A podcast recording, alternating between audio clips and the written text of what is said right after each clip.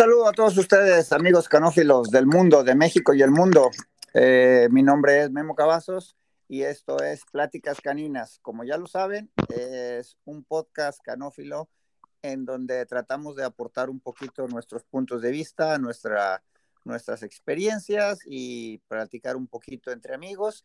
Sabemos que nadie nos escucha, pero lo seguiremos haciendo por diversión. Esta es la quinta, el quinto episodio de nuestra primera temporada y esperemos que sea, que sea un proyecto con, con una longitud considerable. Los invitamos en nuestras redes sociales, en nuestro grupo de Facebook Pláticas Caninas. Eh, súmense con nosotros, den su opinión. Eh, queremos estar en comunicación con ustedes. Cualquier tema que nos quieran sugerir, eh, sin... Nos, lo, te saludo. ¿Cómo están las cosas por Chapala? ¿Qué onda? ¿Cómo andas? Aquí estamos listos para para hacer este podcast que tanto nos gusta. Bien, pues esperemos que, esperemos que te atrevas a comentar y que no le saques tanto al bulto como en otras ocasiones que te he visto un poco tímido. Amigos, quiero comentarles que la raíz de este proyecto debí haberle hecho desde el primer capítulo, pero pues como ando en la luna, como de costumbre, eh, este proyecto se originó a raíz de que Francisco ya sabía usar esta plataforma de Spotify porque él tiene un programa paralelo que trata de fútbol, que se llama Fútbol al Carbón, eh, donde comentan el tema de la jornada futbolística mexicana y los invitamos a que, a que le escuchen, ¿verdad? Eh, nuevamente en nuestras redes sociales, Facebook, Pláticas Caninas. ¿Y qué tal te pinta el día, Francisco? Hace rato oí que traías algún animal detrás, algún gallo, yo no sé, ¿qué era? Un caballo, es que este podcast está tan, tan bueno que hasta los animales les gusta. Uy, sí, cómo no.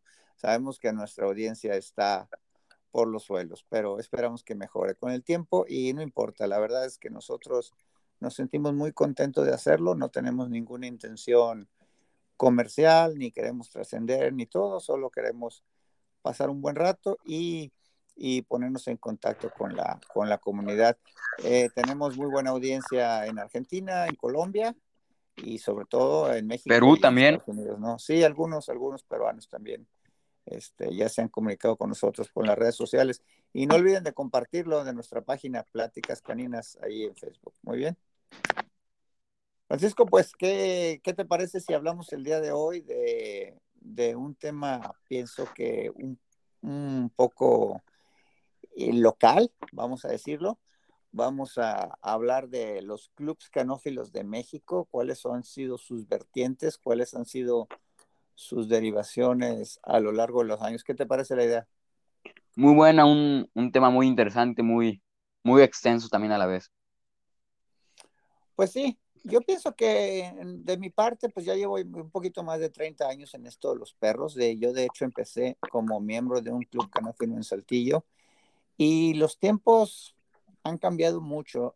La situación económica de México ha dado pie a que los clubes se adapten de una u otra manera a las circunstancias. Antiguamente las, las marcas de alimento eran muy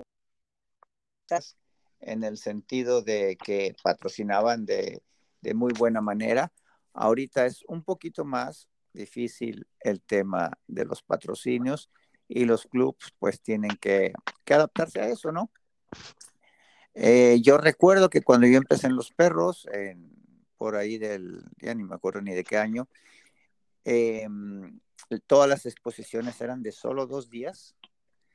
Años después eh, vino, existe Spokane, que ese sí era de más días, y ya cuando por ahí por el 89, 90, 91, que ya estaba yo en México, empezó el club japonés, que era el más que tenía más presupuesto y empezó a hacer cuatro días, ¿no? Para nosotros era, era una gran oportunidad ir a cuatro días seguidos y el circuito de invierno, ese pues de toda la vida ha sido, ha sido de cuatro días. ¿En qué año empezaste tú? ¿Cuál es tu primera memoria de exposición, Fresco Viña? Este, empecé en el año 2010, 2011, si mal no recuerdo, no me acuerdo bien, en el Club Canófilo justamente me tocó iniciar junto con el club. Y a mi gusto, en, en ese tiempo también mencionar las restricciones de número de perros por COVID, había más perros. Sí, no, pues caemos en lo mismo. Bueno, vamos a estar hablando de la época antes del COVID. El COVID sabemos que lo ha, le ha afectado y lo ha cambiado todo. Y más adelante vamos a hablar de esto. Pero yo quiero echar un poquito la mirada atrás y mencionar a que yo pienso que hay tres tipos de clubs en México. Los clubs clásicos, que son de toda la vida, los clubs que trabajan con constancia, que sus exposiciones ya tienen un, vamos a decirlo así, un prestigio. El mejor ejemplo, yo pienso que el más antiguo, que, que se mantiene en activo, que yo creo que tiene los 30 años haciendo exposiciones, es el doctor Mongrel en Puebla. Hay que decirlo, no son exposiciones muy lujosas, no son exposiciones de trofeos muy fastuosos ni nada, pero pues se necesita mucha pasión por los perros para durar tantos años y estar constantemente haciendo, aunque sea un evento de dos días al año, pues es algo, algo, algo de mucho mérito. Tenemos el club de Lupita Murrieta, también localizado en Puebla. Tenemos el club de, de, nuestro amigo Luis, también en Puebla, el doctor Reyes, que es impresionante, ¿no? Que en Puebla interactúen esos tres clubs de manera activa y antiguamente estaba el otro que era el, Panamericano, se llamaba, o ¿cómo se llamaba este que tenía la universidad? De hecho, yo juzgué también una vez en ese, en ese evento y era muy bonito ver que había cuatro clubes en Puebla que hacían cuatro exposiciones al año y que pues estaban muy con mucho entusiasmo peleando de ahí. Ese es el primer tipo de clubes. Está también el club de 00 en, en el DF, el club de veterinaria, el, el, de Monterrey, el club de Shakur en Mérida, que también hace, trabaja con cierta constancia, y seguramente algunos otros que escapan de memoria. El de San Luis es un poquito más nuevo. El, de, Zapopan.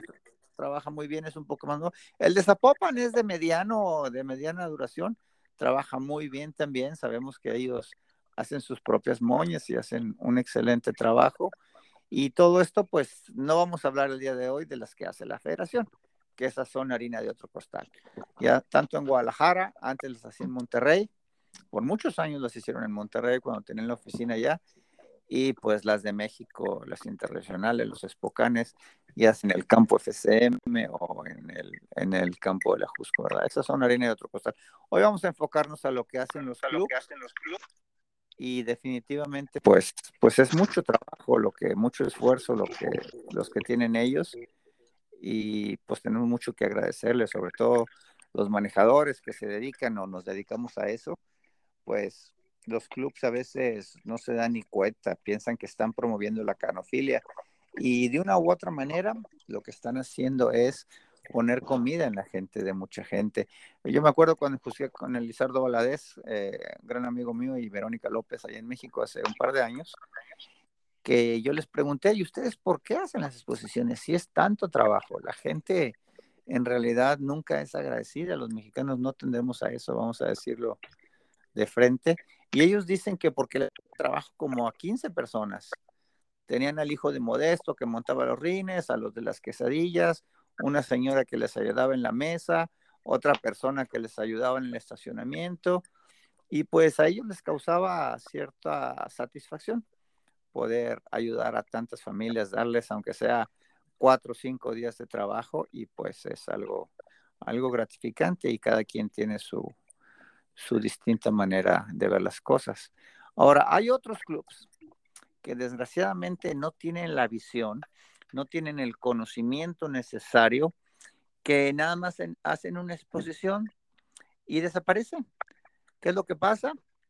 quedan contentas con los proveedores, quedan contentas con federación, porque la federación sabemos que se lleva un porcentaje que con ello, con eso ellos manejan los costos administrativos del evento, llámesele secretarias, llámesele papelería, correo, toda la logística que se hace en México, quien, quien trabaja el libro de juez ya cuando se vierten los resultados, etcétera, ¿no? La federación tiene que tener su participación, eso no es, no está a discusión.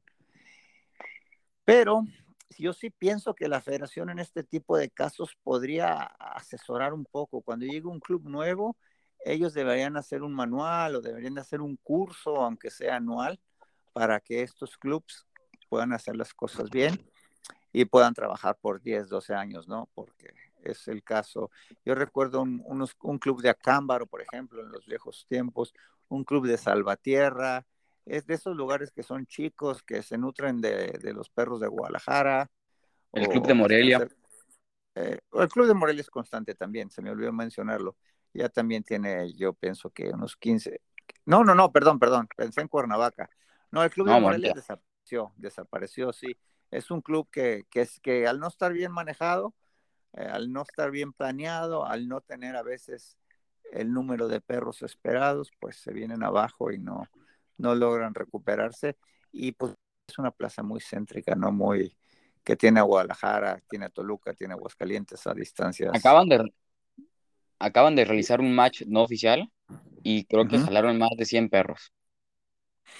Sí, no, en esas ferias de Lagos de Moreno y, y, de los Altos de Jalisco, pueblos de Aguascalientes, de Zacatecas, se hacen buenos matches y, y esos son, tienen mucho potencial, esos son, son pequeños clubs que, que pueden... Se nos está olvidando el club también del doctor Veloz en Celaya, que también trabaja con bastante constancia. El club de, ¿cómo se llama? El de Tere en Querétaro. El club de la corregidora. Sí, también ese que hace eventos muy magníficos.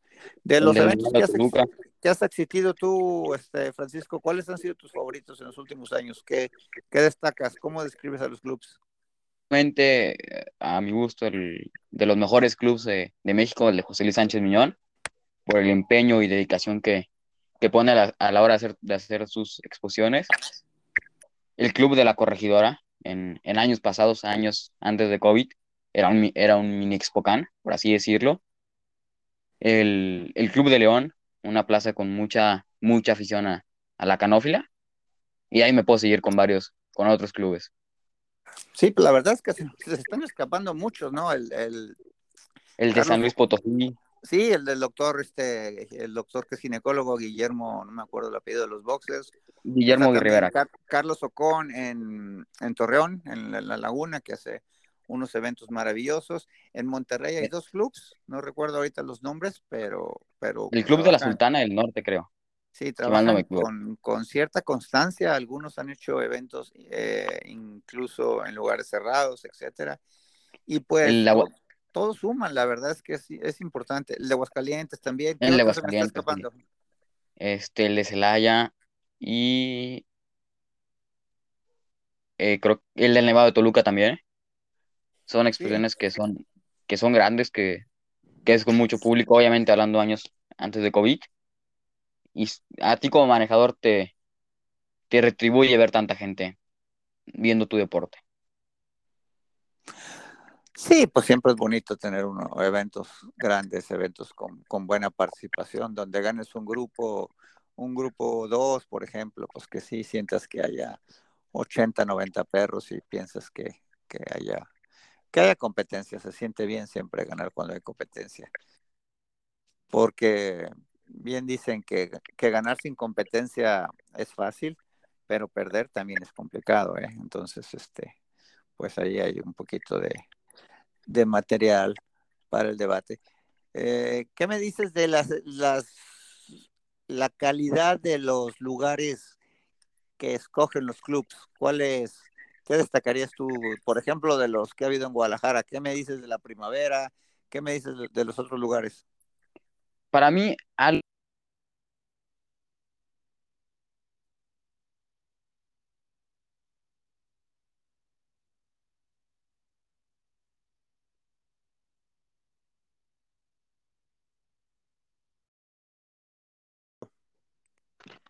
De la primavera tiene dos puntos a favor, un punto a favor y uno en contra. A favor es un lugar muy cómodo para una exposición, muy ya están al lado o muy cerca de, del, del, ring. Y el punto en contra es que está muy retirado para, para gente que quiera ir a, a, ver este, este deporte de la canófila o aprender. Son uno a favor para los manejadores, uno en contra para el público.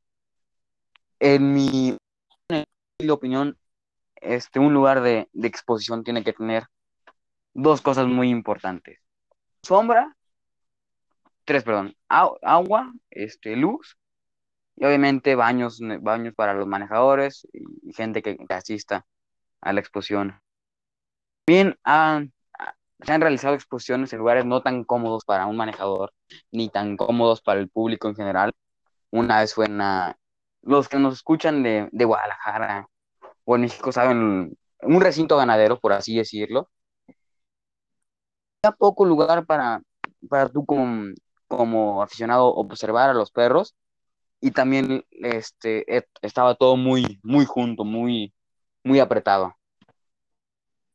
Eh, también algunas veces algunos clubes de, de Guadalajara, el club eh, Canófilos Zapopan, en Chapala, en, en mi tierra, por así decirlo, en un lugar que se llama Tobolandia, un lugar muy cómodo a la hora, a la hora de una exposición, espacios eh, amplios, buena sombra, muy cómodo.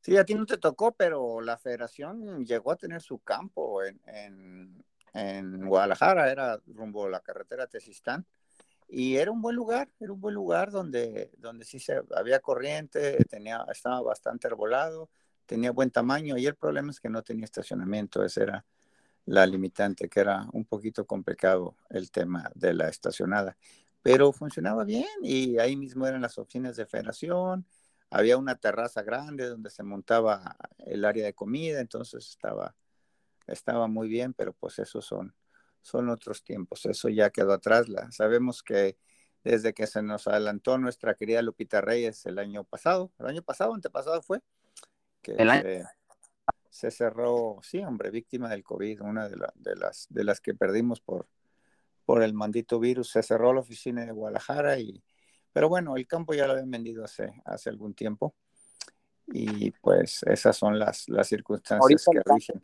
Ahora hay que destacar para los amigos que no son de México que la federación en México tiene dos campos magníficos. Uno es el campo donde están las oficinas y la clínica de enfermedades hereditarias, donde hay un auditorio grande, está la escuela, la nueva escuela de medicina veterinaria, y el otro, el auditorio pequeño, el Terma Fontaden, y además de esto, hay un lugar, un recinto de exposiciones cerrado que está en el Ajusco, que es en una, la montaña que está aledaña al, sur de la Ciudad de México. Y pues nada, hay que destacar, hay que decirlo que la federación, yo no conozco este último, pero sí, eh, por las fotos y lo que, lo que he oído, pues es un lugar magnífico y la federación ha hecho un, un excelente labor en este sentido. Se acaba de realizar la primera exposición, si mal no me equivoco, de la Federación Canófila Mexicana, que fue justamente en el recinto de la Jusco, en era, en era COVID. Sí, exactamente, en la era COVID. Y nada, sabemos que hay otros países de, como República Dominicana que tienen sus propios espacios, pero bueno, en este día nos estamos enfocando a hablar de los de México. Eh, Francisco, pues ahí creo que hemos llegado a la recta final del episodio. Ha sido un placer dialogar contigo, eh, tener tus, tus impresiones. ¿Algo que quieras agregar? ¿Qué me, me cuentas? Que hacer un paréntesis para mí muy importante. José Luis Sánchez Miñón, un amigo que fabrica sus, moñas y que a mi gusto son las mejores moñas de México. Además, un gran club como es el Club Canófilo Zapopan. Muy bien, ¿cómo te encuentran en las redes sociales si alguien se quiere comunicar contigo? Francisco Aviña Barragán en Facebook y ahí cualquier duda eh, o pregunta. Muy bien, eh, Memo Cavazos, Docs Connection en Facebook y mi página personal Docs Connection, así como en YouTube. Y pues nada, gracias por compartir nuestros episodios. Esperamos contar con sus opiniones. Y si no tienes nada que decir, Francisco, ¿algo más? No, un... Muy bien, amigos, pues nos vemos en la próxima. Hasta luego.